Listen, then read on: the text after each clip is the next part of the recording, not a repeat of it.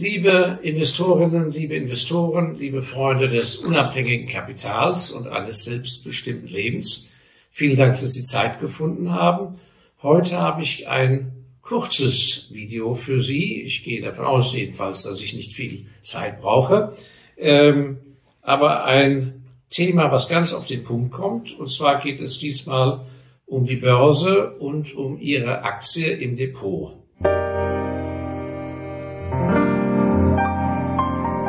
Ich weiß, ich werde immer wieder gefragt, äh, ja, wie, an was soll man sich orientieren? An Kurs-Gewinn-Verhältnis, äh, Umsatzrendite, äh, Marktanteil. Äh, wie, wie, wie findet man die Firma, die Aktie, die an sich ins Depot gehört und die zum Anlagestil passt?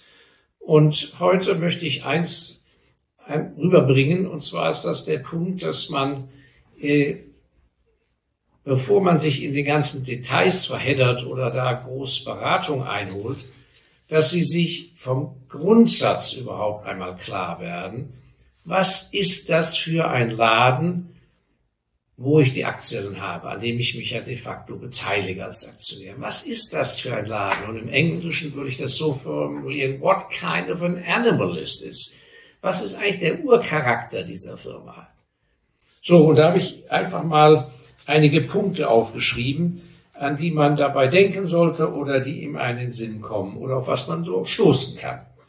Denn Aktiengesellschaft ist nicht gleich Aktiengesellschaft, das wird zwar so gesagt und alle sollen Geld verdienen, aber das ist längst nicht das Eigentliche. Jede Aktiengesellschaft hat ihre eigene DNA, ihren eigenen Charakter, ihren ureigensten Charakter. So, und Punkt Nummer eins ist, es gibt sehr solide auch alteingesessene Aktiengesellschaften, die machen auch Gewinn und ist alles ganz gut, aber am Ende des Tages sind sie irgendwie urzufrieden mit dem, was sie da haben. Da hat bei den Vorfahren oder vor zwei, drei Generationen einfach einmal jemand eine, eine geniale eine geniale Erfindung gemacht. Also bei Reckitt Bank hieß er zum Beispiel das Kalgonit oder das Kalgon. Es war wahrscheinlich gar kein große Führungskraft, sondern jemand im Labor. Und dann hatte man dann auch bei Calgon wie so ein Monopol. Wie gesagt, das ist immer keine Kauf- oder Verkaufsempfehlung, wenn ich eine Aktiengesellschaft hier nenne. Und seitdem ist irgendwie eine Zufriedenheit eingekehrt.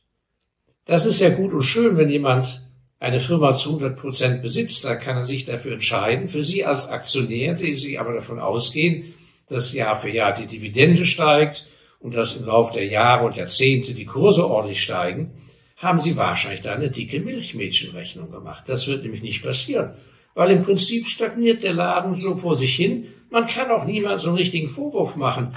Ist ja profitabel. Und da gibt es an dem Börsenkurszettel in Deutschland, aber auch in Amerika und anderen Ländern eine ganze Reihe von Firmen, wo man hinschaut und sagt, also komisch, wieso kommt die nicht aus dem Quark im Kurs? Die haben eine schöne Gewinnmarge, haben eine ganz nette Dividendenrendite.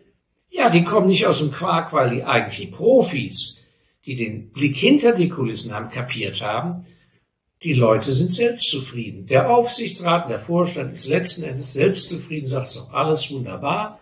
Wir gehen gar keine großen Risiken ein. Der Job ist nicht gefährdet. Keiner kann es uns Vorwurf machen. Aber de facto ist das wahrscheinlich für Ihre Anlagestrategie genau der falsche Laden. Nächstes Beispiel. Ist Ihre Aktiengesellschaft eigentlich wirklich frei, kaufmännisch zu agieren? Das müssen Sie mal hinterfragen. Die viel geliebten Energieversorger zum Beispiel. Wie gesagt, keine Wertung, keine Kauf- oder Verkaufsempfehlung. Die viel geliebten Energieversorger.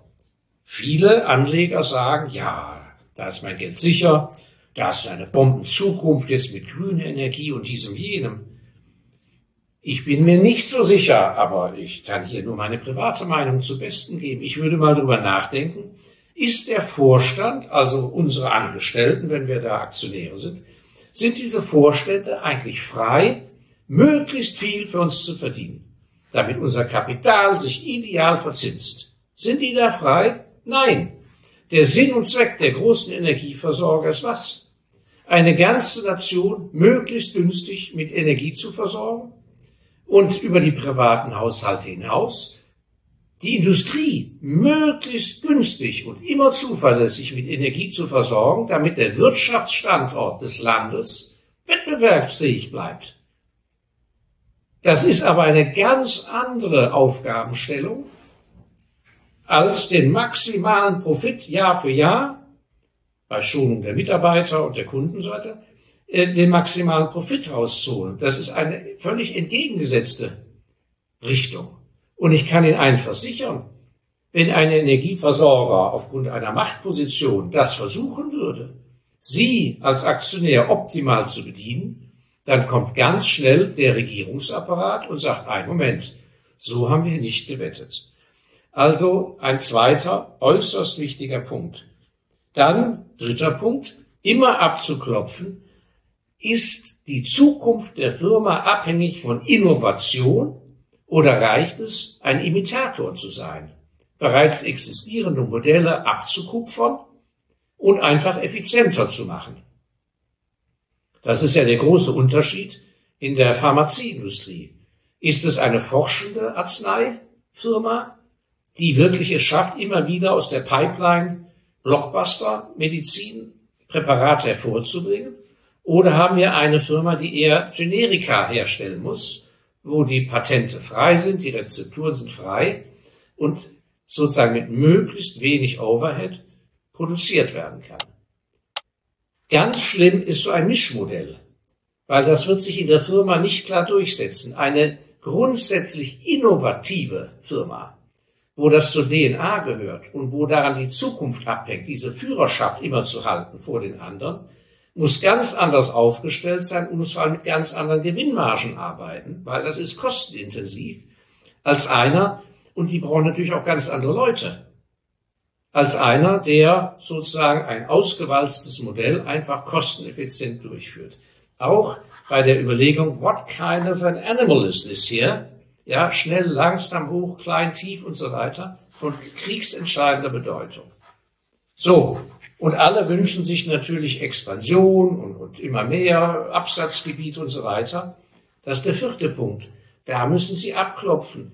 Ist die Firma in ihrer Firmenkultur mit dem jetzigen Aufsichtsrat und mit dem jetzigen Vorstand, haben die einen regionalen Background, einen regionalen Erfahrungsschatz? Sind das Lokalmatadoren, sagen wir im Schwäbischen? Oder sind die schon in Kiel und in Füssen auch national erfahren? Oder haben sie das Zeug und die Mannschaft, um wirklich global tätig zu sein? Und bei der globalen Expansion ist die große, der große Unterschied was? Bin ich ein Exportweltmeister in meiner Firma? Dann kann ich zentralistisch mit einer bestimmten Firmen- und Landeskultur in der Zentrale das alles beherrschen. Dann machen die Leute aus der Zentrale die Karriere. Und das kann ich denen anbieten.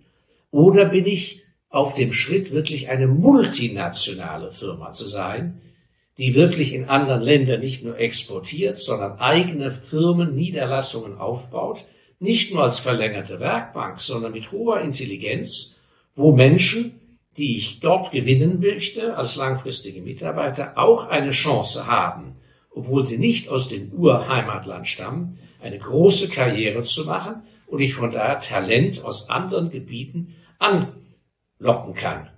Und das ist ja äußerst wichtig, wenn man das schafft und toll, weil in manchen Ländern hat man aufgrund der Wettbewerbssituation gar keine Möglichkeit, das Fachpersonal zu bekommen. Das ist ja eines der großen Probleme in Deutschland zurzeit. In gewissen Berufszweigen überhaupt noch Personal zu finden, qualifiziertes. Während in anderen Ländern gibt es sie zuhauf. Nur muss ich dann natürlich eine Organisationsstruktur haben, die es für diese Menschen attraktiv macht, zu mir zu kommen.